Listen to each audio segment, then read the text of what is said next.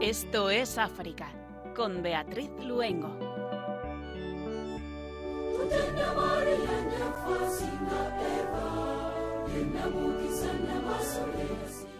Muy buenas tardes a nuestros queridos oyentes. Cuando son las 8 de la tarde, las 7 en Canarias, les saludamos en esta tarde de jueves, en este tiempo precioso de preparación, tiempo de cuaresma. Mónica Martínez en el control de sonido y Beatriz Luengo quien les habla. Hoy más que acercarnos nosotros al vecino continente africano, casi podríamos decir que nos hemos traído un trocito de África a España, en concreto un trocito de Guinea Ecuatorial.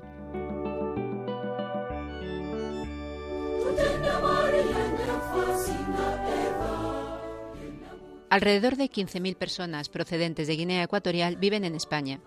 Y un precioso proyecto, Capellanías de Católicos Guineo-Ecuatorianos en España, una iniciativa que nace en una peregrinación de familias de Guinea Ecuatorial con la Virgen de Visila, patrona de la isla de Bioko y de la Archidiócesis de Malabo, al santuario Mariano de Torreciudad, en Huesca, el 25 de mayo de 2019, presidida por Monseñor Juan Ensue Yan, arzobispo de Malabo y presidente de la Conferencia Episcopal de Guinea Ecuatorial.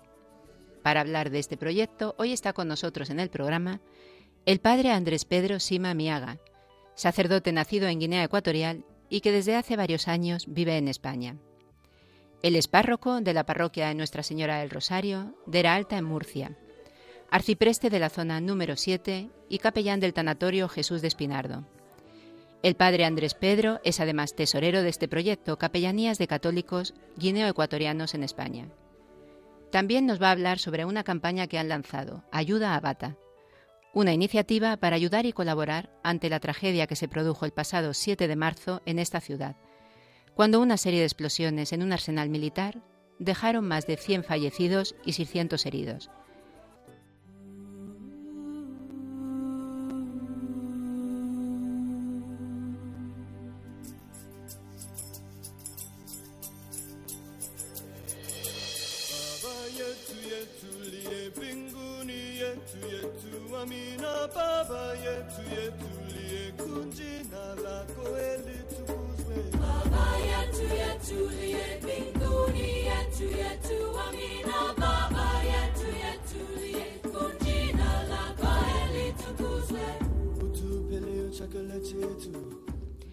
Nigeria, dar de comer al hambriento es una poderosa forma de oración, afirma el arzobispo de Abuja, Nigeria. Monseñor Ignatius Kaigama aseguró que dar de comer al hambriento es una de las siete obras corporales de misericordia, es un imperativo ético y una poderosa forma de oración. El derecho al alimento, así como el derecho al agua, tienen un lugar importante dentro de la búsqueda de otros derechos. En su opinión, dice el arzobispo, la Jornada Mundial de los Pobres, instituida por el Papa Francisco para que se celebre cada noviembre, nos urge a amar a los pobres no con palabras, sino con obras. Si bien reconoce que la falta de alimentos no es noticia en Nigeria, el prelado expresó su preocupación por el hecho de que su país se haya ganado el nombre de capital mundial de la pobreza.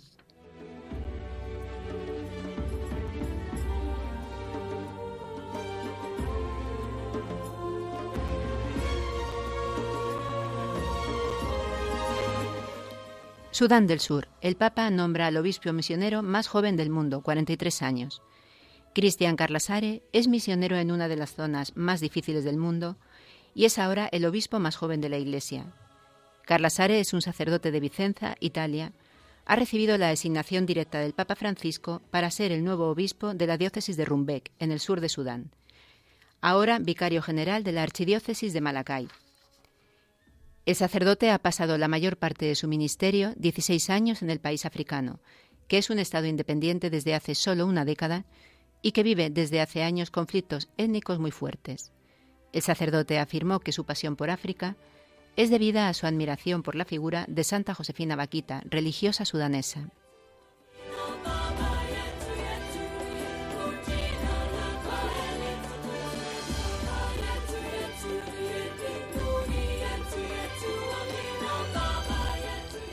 Mozambique. Se agrava la crisis humanitaria en Nampula. COVID-19, cólera y escasez de alimentos son las plagas que están afectando a esta provincia mozambiqueña.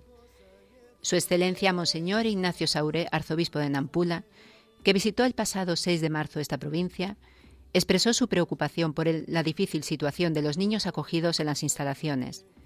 En el centro de acogida de desplazados internos de la provincia de Cabo Delgado se encuentran 1.700 niños en edad escolar que actualmente no pueden recibir educación en el campamento. La provincia de Nampula vive además en un estado de fuerte inseguridad alimentaria debido a la escasez de precipitaciones.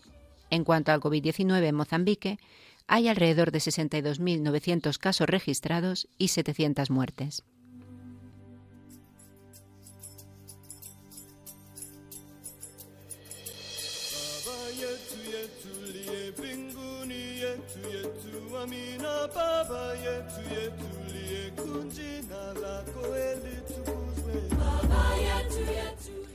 República Democrática del Congo. La ONU estima en 200 muertes y 40.000 desplazados el balance de la ola de ataques en el noroeste de este país.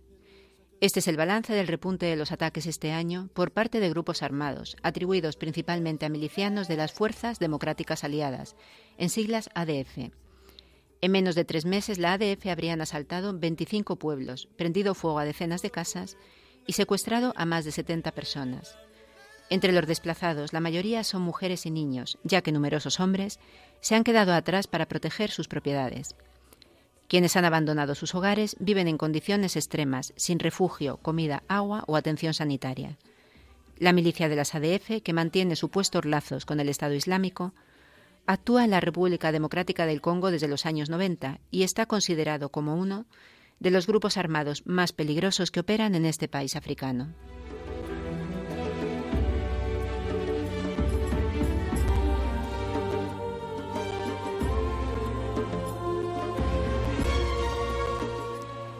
Etiopía, la guerra olvidada de Tigray. El testimonio de los misioneros salesianos sobre el drama humanitario. Los salesianos presentes en esta región de Etiopía, asolada desde noviembre por la guerra entre las Fuerzas Armadas etíopes y las milicias del Frente de Liberación de Tigray, han podido comunicar algunas noticias dramáticas sobre la situación que allí se está viviendo. Desde que estalló la guerra el 4 de noviembre hasta hoy, muchas personas han perdido la vida o sus bienes, Muchas se han quedado sin hogar y miles huyen y escapan de los bombardeos y tiroteos, convirtiéndose en refugiados y desplazados en su propio país, han relatado los misioneros. El conflicto amenaza con implicar a otras regiones de Etiopía y a los estados vecinos de Eritrea y Sudán, provocando una crisis humanitaria de proporciones aún más dramáticas.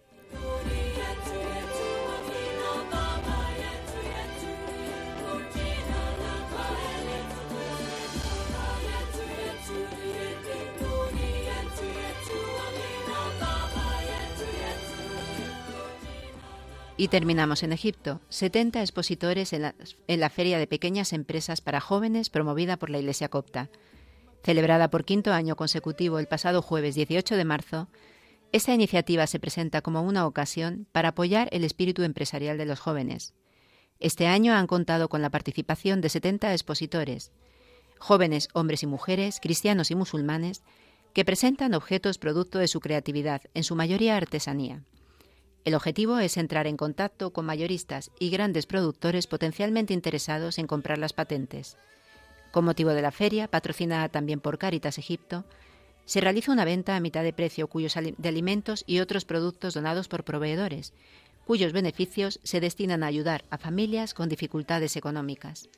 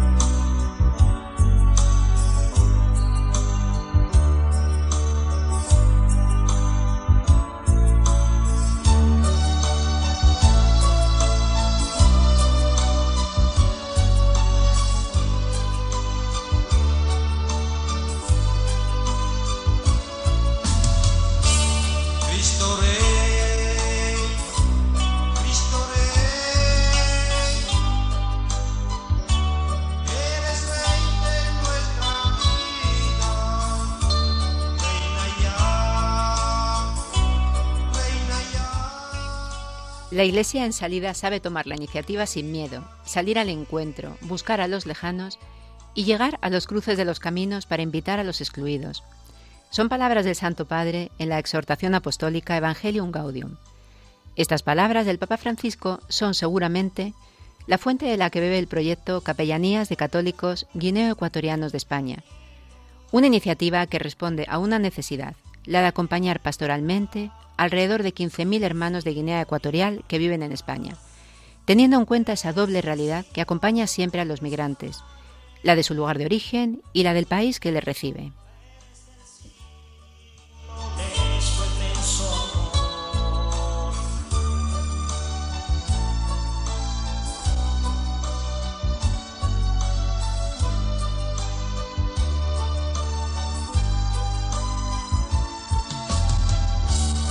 historia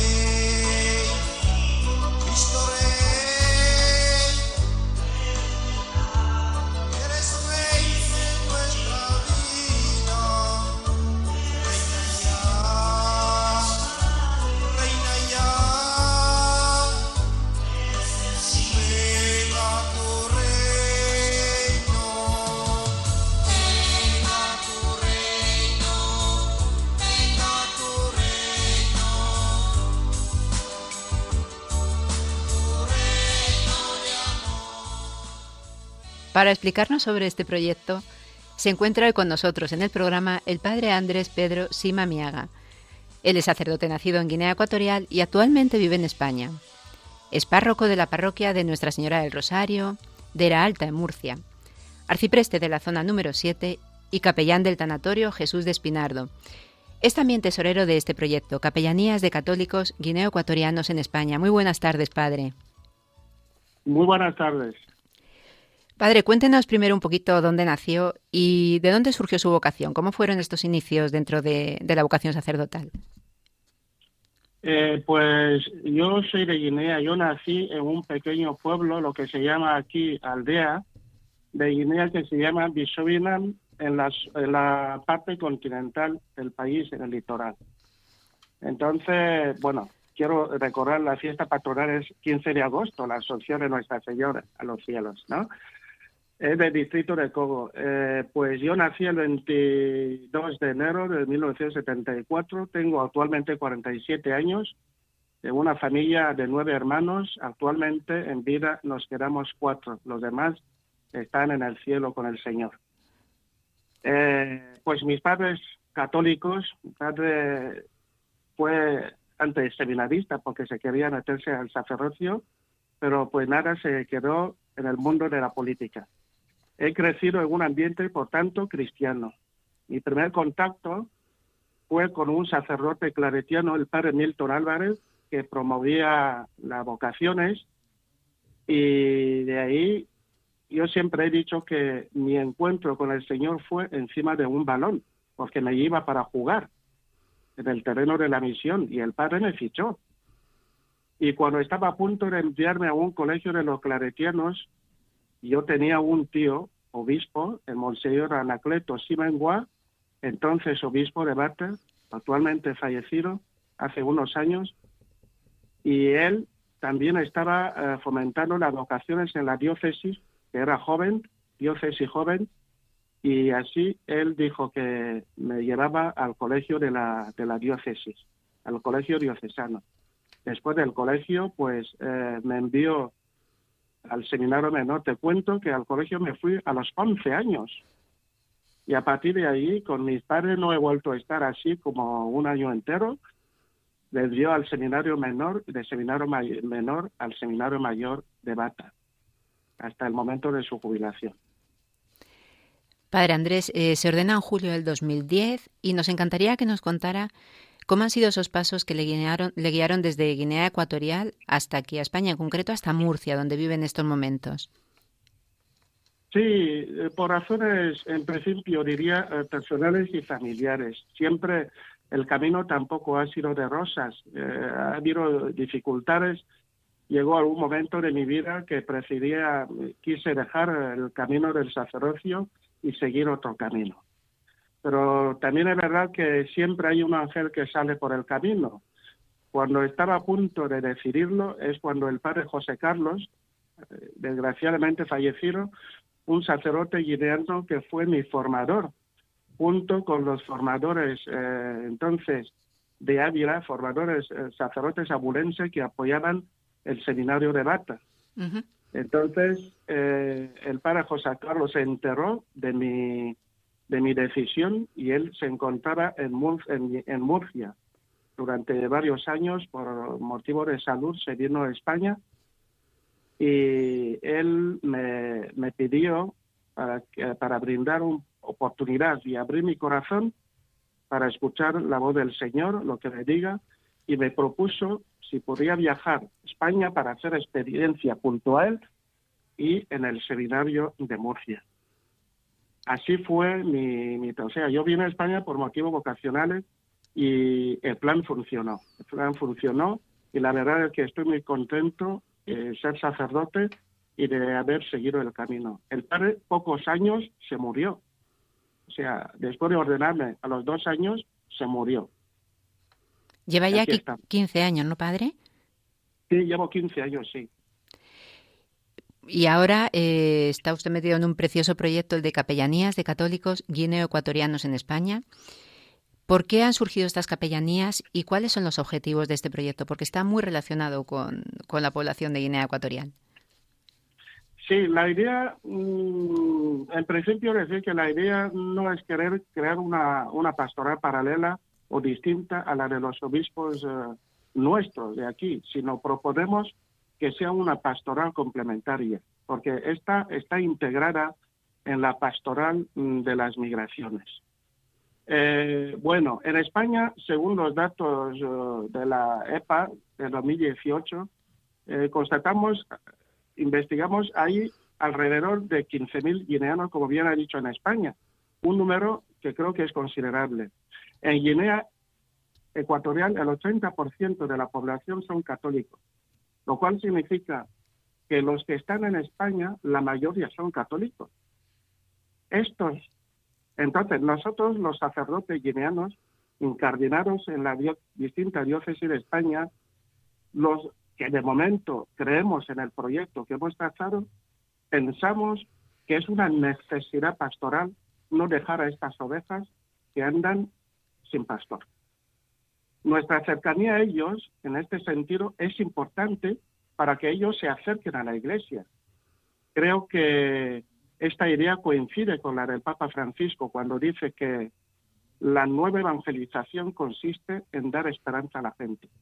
Y además, también en, la, en el Evangelium Gaudium número 24 dice que la iglesia en salida sabe tomar la iniciativa sin miedo, salir al encuentro, buscar a los lejanos y llegar a los cruces de los caminos para invitar a los excluidos. Entonces, ¿Cuáles son los objetivos de la capellanía? Primero, salvaguardar nuestra fraternidad sacerdotal y aprender a organizarnos. Que eso a los africanos nos cuesta un poco. Dos, que las capellanías sirven como un instrumento de la Iglesia española para llegar a estos guineanos mencionados que para muchos tienen problemas de integración en dimensiones socioculturales y que sean considerados y acogidos en las distintas comunidades con capacidad de organizarse. Tres, servir de lazo entre la Conferencia Episcopal Española y la guineana en cuanto a los sacerdotes guineanos que vienen a estudiar en España para facilitar su integración en el ambiente cultural de la sociedad española. Padre, esta experiencia no es nueva, ya eh, comenzó en otros países de Europa como Alemania, Francia, Inglaterra o Suiza. ¿Cuándo y cómo comenzó el proyecto en España? Eh, pues esta iniciativa pastoral nació en la décima peregrinación de familias eh, de Guinea Ecuatorial eh, con la Virgen de Visil, es una Virgen de Guinea, una Virgen patrona de la isla de Bioko y de la archidiócesis de Malabo, la capital de Guinea. Es que tenemos la costumbre que en el santuario mariano de Torreciudad de Huesca, para último viernes del mes de mayo, hacemos, hacen las familias guineanas esa peregrinación hacia el santuario. Entonces, el 25 de mayo de 2019, en eh, cuando estaban celebrando la décima peregrinación, como bien decía antes, invitaron al arzobispo de Malabo, eh, Monseñor Juan Juellán, arzobispo de Malabo, y que es también además el presidente de la Conferencia Episcopal de Guinea. Entonces, ahí participamos muchos sacerdotes guineanos, confesamos, eh, las, habían actividades religiosas de todo tipo. Entonces, el proyecto comienza cuando después del encuentro de Torre Ciudad, en el que participamos varios sacerdotes, como he dicho, tomamos en serio la iniciativa, viendo cómo la gente guineana, y venía mucha gente de Francia, de Italia, de, de todas las ciudades de España, y convocamos, decidimos convocar una reunión para todos los sacerdotes. Antes les habíamos avisado. Entonces, convocamos una reunión el día 3 de diciembre de 2019, fiesta de San Francisco Javier, en la Casa de Espiritualidad Rafaela María de Madrid. Fue una reunión fundacional, por supuesto. Presentamos el proyecto, fue aprobado aún con poca participación de sacerdotes. Más adelante, el número de sacerdotes incrementó. Ahí vino la pandemia. Y durante el confinamiento, las reuniones las realizábamos por videoconferencia para discutir los estatutos, de tal manera que sea primero una asociación con efectos civiles y, por, y posteriormente presentar el proyecto a la Conferencia Episcopal Española. Eh, de momento estamos integrados alrededor de 10 sacerdotes por un, mismo ideal, pero abiertos para la integración de otros hermanos eh, que, quieran. Y también por, mm, la constitución de la asociación está de la siguiente manera. Están los estatutos, el presidente, el secretario y ahora el tesorero, el que nos habla, y cuatro vocales, y luego están los socios cofundadores. Contamos también con la, contaremos también con los socios laicos eh, y con fichas propias. Es un proyecto que tiene fundamentos bíblicos, teológicos y pastorales. Eh, bueno, además de otros fundamentos que luego comentaremos, pero sí nos gustaría que nos comentara, aunque fuera brevemente, unas líneas de cada una de estas bases, de estos fundamentos en los que se apoya. Sí, es verdad. Me gustaría decir antes que hay un fundamento principal que es también es el histórico, eh, porque la migración, el fenómeno de la migración es, un hecho que forma parte de la existencia humana, es un factor constitutivo en la historia de la humanidad, por distintas razones o distintos motivos. Ahora bien, en lo que respecta al fundamento bíblico, como creyentes que somos, la, historia de la salvación ya sabemos que eh, comienza con la, con la vocación de Abraham, cuando Dios lo invita, sal de tu tierra, de tu patria, de la casa de, de tus padres, hacia la tierra que os mostraré. Abraham en este sentido es un inmigrante que sale en busca de algo mejor que es Dios. El pueblo de Israel también, segundo ejemplo, se definía como un pueblo inmigrante, por eso el Señor les prohibió, no maltratarás ni oprimirás al inmigrante, pues inmigrante fuisteis vosotros en Egipto. También tenemos el ejemplo de José y María cuando tuvieron que huir a Egipto, saliendo de su tierra para el bienestar del niño, porque el niño corría, su vida corría peligro. Y se quedaron ahí. La inmigración forma parte es una afirmación ahora mía, ¿eh? forma parte de la naturaleza de la Iglesia, pues puesto que la Iglesia es por naturaleza misionera. Padre, y sí, efectivamente vamos a hablar de esos fundamentos históricos y culturales, sobre todo ahora, ¿no? Que quizás sea la era de las migraciones. Y esos fundamentos están muy relacionados con, este tema. ¿Cómo se ve desde la capellanía, principalmente como guineo-ecuatorianos, originarios de un país diferente de España, el tema de las migraciones, especialmente muy relacionado con la diáspora de Guinea Ecuatorial.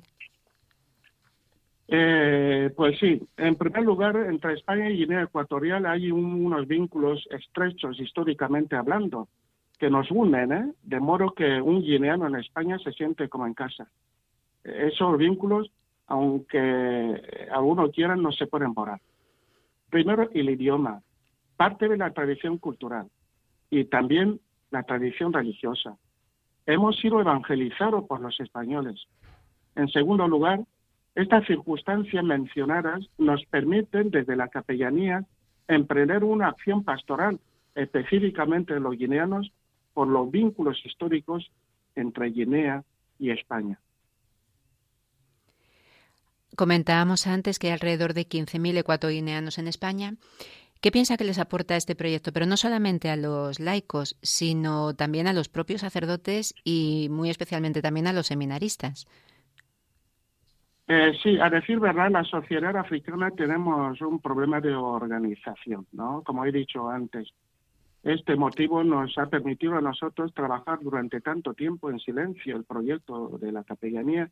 Lo que pasa es que lo de Bata nos ha permitido avanzar los acontecimientos, trabajar los estatutos, etcétera.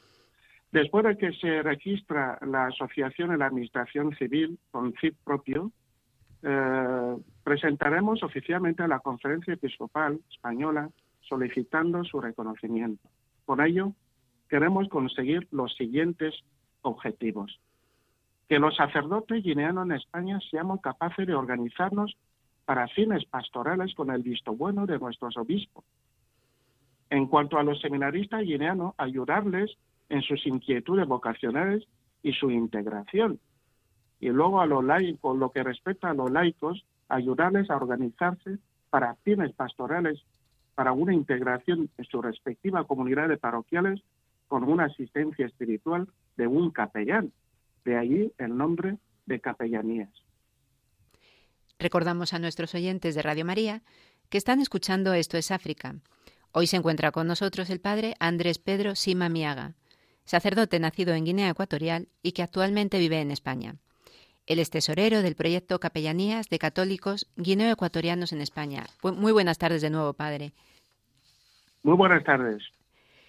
Pues queríamos comentar, desgraciadamente, el domingo 7 de marzo, una serie de explosiones en un arsenal militar de Encuantoma conmocionaron la ciudad de Bata, la ciudad más poblada y capital económica de Guinea Ecuatorial. Según los últimos informes, 105 personas han perdido la vida, 615 han resultado heridas, de las cuales, gracias a Dios, 482 ya habrían sido dadas de alta. En una ciudad no muy grande que tiene 250.000 habitantes, ¿cómo se ha vivido y nos imaginamos que continúa viviéndose esta tragedia? Pues sí, gracias. Eh, Bata es una ciudad muy hermosa. Eh, muchas veces la han llamado eh, siempre la ciudad del amor. Es gente alegre, gente hospitalaria que vive su vida humilde pero con alegría. He crecido en esta ciudad, la conozco muy bien. Conozco personalmente el barrio de Ancuántoma, donde cuando de seminarista habíamos, íbamos ahí para, para, para hacer la pastoral, la acción pastoral. Es muy triste lo que ha pasado. Si nosotros, que estamos lejos, somos capaces de sentir esta tragedia, me imagino que ellos peor. ¿Cuáles son las necesidades? Porque me imagino que están permanentemente en contacto con, con sus conciudadanos de allí. ¿Cuáles son las necesidades más urgentes que en estos momentos tiene la población? Sí, primero hay un detalle que quería resaltar, que son mis agradecimientos a todos los guineanos, porque sinceramente esta ha sido la primera vez que veo que todos están unidos y solidarios. Agradecer a España, que fue el primero, nada más, por los acontecimientos y el clamor del pueblo de Guinea, primero en ponerse en acción para ofrecer su ayuda, y, su ayuda a través de la cooperación a Guinea. Agradecer también a la comunidad internacional y a todas las personas de buena voluntad y, como no, a los que hacen donativos a través de la capellanía. En segundo lugar, eh, las necesidades más urgentes son la necesidad, eh, necesidad sanitaria, como lo están haciendo algunos que apoyan, necesidad material o económica, como lo que estamos haciendo a través de la capellana y otras asociaciones que se han conmovido en España y en otras partes del mundo. La fuerza psicológica que lo necesitan. No vaya a ser que estamos ayudando materialmente, pero psicológicamente supongo que esta gente está destruida por dentro, porque ha habido gente que han perdido familias enteras y otros que se han quedado, niños que han quedado sin familia. y luego pediría también que actúe la justicia. Hay que depurar responsabilidades ante este hecho. Caiga quien caiga. En este sentido, eh, pediría que la justicia debería ser imparcial y ser independiente. Padre, desde la Asociación de Capellanías de Católicos se ha organizado la campaña Ayuda a Bata. Nos gustaría que nos contara, por favor, en qué consiste esta campaña y también con quién se está trabajando en Guinea, pues para que todo lo recaudado llegue a su destino. Pues bien, la campaña consiste en recaudar dinero para enviar a Bata, para cubrir las necesidades, como he dicho antes, de los damnificados. Esto es gente, niños y adultos, eh, que lo han perdido todo.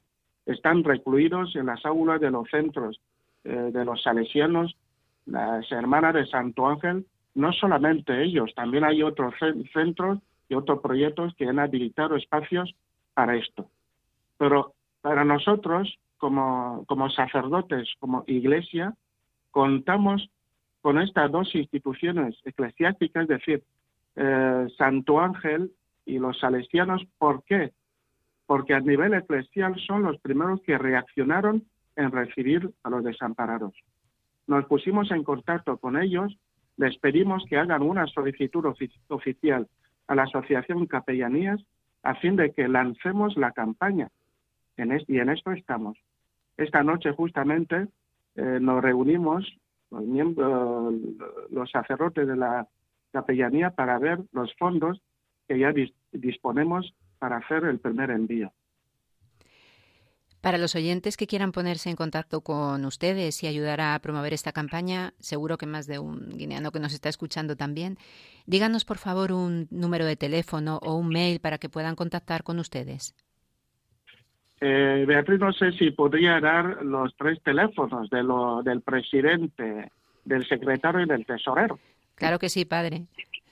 Bueno, eh, les ofrezco los tres teléfonos. El teléfono del presidente Jesús Rafael, padre Jesús Rafael, es 623 01 8299. El secretario, padre Francisco Javier, 602 106 987. El tesorero que nos habla, 634-241-910. Y el correo electrónico es C A Pérez Pamplona C A T de Toledo G de gato U I de Italia N E S P de Pamplona arroba gmail.com. Pues muchísimas gracias, padre. Eh, aparte de, de, letrearlo, ¿nos, ¿nos, puede decir cómo es el nombre exactamente del mail para que nuestros oyentes puedan escucharlo? Cat, cat arroba gmail.com. Perfecto, padre, muchas gracias. Queríamos preguntarle también, Guinea Ecuatorial es un país con un alto porcentaje de católicos, eh, lo comentábamos antes también. ¿Cuál cree usted desde su visión de aquí? Eh, ¿Cuál es esta situación de la Iglesia Católica en estos momentos? ¿Es una iglesia en crecimiento? ¿Es una iglesia fuerte? Eh, pues es un tema muy interesante en la actualidad, es verdad, es bueno resaltar esto. Es una iglesia joven, con obispos jóvenes y un clero joven ante todo es algo positivo. Creo que deberán, deberán tener muchísima ilusión por trabajar coro a coro acompañando a este rebaño que el Señor les ha confiado, porque es una tarea hermosa y sobre todo sabiendo que son instrumento de Cristo para la salvación de este pueblo. Por eso les animo, estamos unidos en la oración y que todos solo busquen el reino de Dios y su justicia y las demás cosas se nos darán por añadidura. Por otra parte, la preocupación mía es, eh, he dicho que son 85, 80% de la población católica. Antes yo te digo, Beatriz, que eran, podrían ser como 90% de la población, ¿eh? hay una preocupación en los últimos años, una preocupación, pero importante, eh, en cuanto al aumento de sectas en Guinea. Si nos descuidamos mucho, este porcentaje de la mayoría católica dejará de serlo. Creo que la conferencia episcopal guineana debería, en este sentido, plantear con seriedad este fenómeno de decrecimiento y preguntar qué está pasando con la propia Iglesia. Padre, como africano y después de 15 años que lleva en España, nos gustaría conocer, casi siempre preguntamos al revés, ¿no? ¿Qué te ha aportado África en, tu vida y en tu vocación? Y ahora le preguntamos a usted como, como procedente de Guinea Ecuatorial, ¿qué le ha aportado España en su vida y sobre todo en su vocación? Muy bien, una buena pregunta. Me gustaría compartirla. En primer lugar, estoy en buenas tierras, en Murcia, ¿no? Murcia tiene un encanto de su gente, de, su paisaje, pero sobre todo el corazón de los murcianos. La hospitalidad de los murcianos es similar a la de los africanos. Siempre te dicen, aquí tienes tu casa. Esto me ayudó mucho para sentirme familia, para mi integración en esta comunidad. Eh, ya sabe que el murciano es alegre como su sol, ¿no? Así es. Eh, sí. En segundo lugar, los obispos españoles son muy generosos y sensibles. Eh, primero, ante el problema humano. Eh, podemos ver cómo en toda la diócesis española hay asociaciones, hay grupos de acogida, hay caritas, entre comillas, caritas que están ayudando. Hemos visto durante la pandemia, en los momentos de crisis, la gran crisis que cruzó España, cómo la Iglesia a través de Caritas ha colaborado. Entonces, hay hogares, hay salas de sitios de acogida. Y en segundo lugar, ante sus sacerdotes, los obispos son muy generosos y, y, escucharlos. Algún día, eh, eh, o sea, este detalle es importante para mí, mi vocación sacerdotal, porque yo cuando era seminarista, lo que yo soñaba es vivir algún día en un presbiterio unido, donde los sacerdotes se llaman hermanos. Pues ya no digo, mi obispo en particular, don José Manuel Lorca Planes, tiene un buen trato conmigo, me mima mucho cuando siempre nos vemos, ¿no? Eh, se vela también de todos los sacerdotes, especialmente los más jóvenes, que son todavía más tiernos. Eh, es buena, esto sí que es buena señal. Y ya para terminar, quería preguntarle, bueno, últimamente que, los tiempos están tan movidos, ¿no? Entre el COVID-19, lo que ha ocurrido en Guinea con esta explosión. ¿Cómo está viviendo Guinea todo, estas, todo lo que está ocurriendo? ¿Es un punto de inflexión? ¿Cree que está cambiando en algo la sociedad guineo-ecuatoriana? Eh, eh, yo lo que, en mi punto de vista, lo que veo es que el pueblo está en estado de shock, sobre todo la ciudad de Bata. Están desorientados porque una cosa semejante nunca había pasado en Guinea, no están acostumbrados a ver las cosas de esta manera y luego están, los veo un poco desorientados, como asustados y mirando y, que parece que no lo acaban de creer, ¿me entiendes? E, entonces yo creo que la situación, todo ha mezclado ahí. Estamos con la alerta de COVID, eh, y la gente lo de accidente. Entonces la gente está, ya no sabemos eh, cómo está. Por eso yo digo, la dimensión psicológica es importante. Deberían de pedir también ayuda psicológica, los especialistas, como han ido a España, que vayan los psicólogos a ayudar a la gente. No están acostumbrados, están desorientados, es lo que yo, yo estoy viendo. Bueno, vamos a poner todo en, manos de la Virgen, que seguro que ella, pues, como intercesora, pues va a ayudar a que toda esta situación vaya, vaya mejorando. Padre, ¿se queda con nosotros hasta el final del programa para hacernos la oración? Muchísimas gracias, encantado. Pues muchísimas gracias a usted.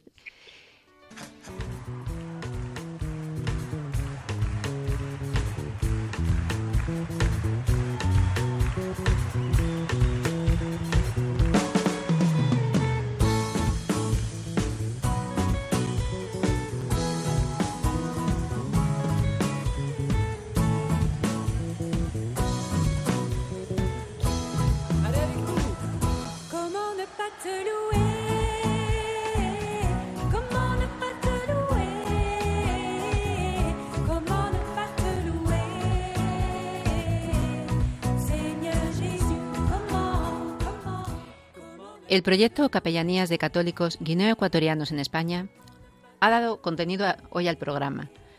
El padre Andrés Pedro Sima Miaga, sacerdote nacido en Guinea Ecuatorial, párroco de la parroquia de Nuestra Señora del Rosario de Era Alta en Murcia, arcipreste de la zona número 7, capellán del tanatorio Jesús del Espinardo, y tesorero de este proyecto, ha estado con nosotros, compartiendo cómo y para qué surge esta preciosa iniciativa de acompañamiento pastoral a comunidades de Guinea Ecuatorial en España. También nos ha explicado en qué consiste la campaña Ayuda a Bata, que han lanzado para poder colaborar en el apoyo a los damnificados de las explosiones producidas el pasado 7 de marzo en un arsenal militar de la ciudad de Bata.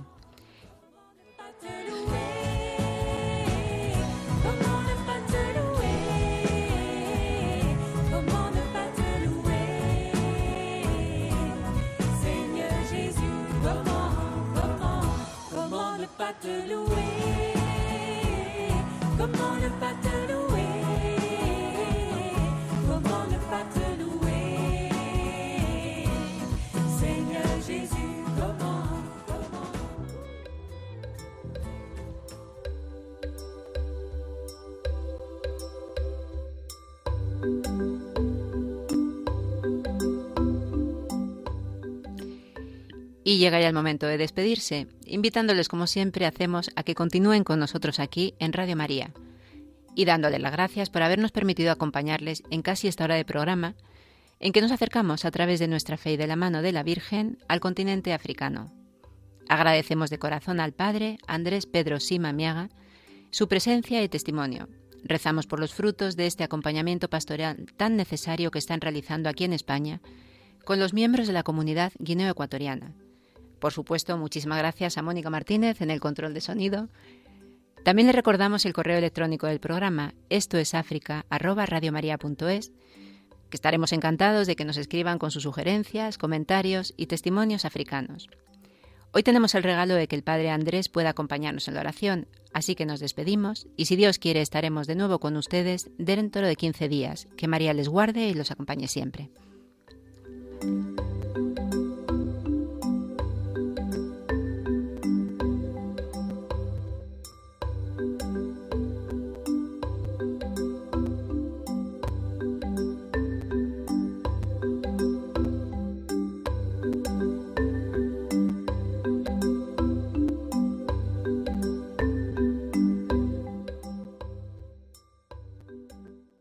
Padre, tú encomendaste a San José lo más valioso que tenías, el Hijo, el niño Jesús y su madre, para protegerlos de los peligros y de las amenazas de los malvados.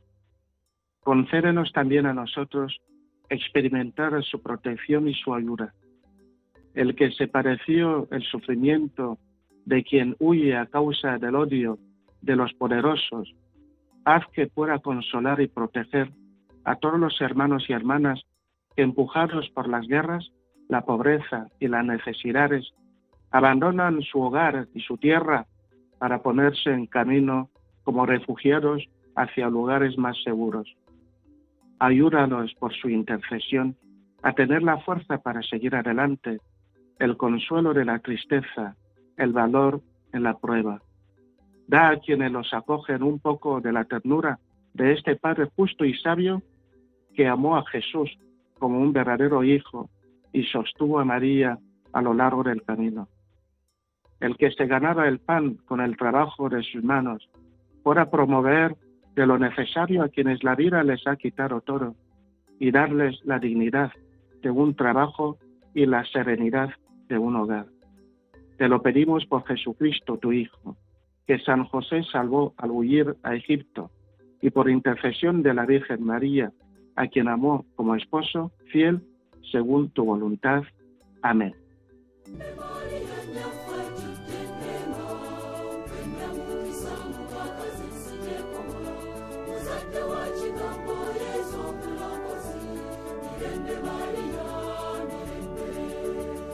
Esto es África, con Beatriz Luengo.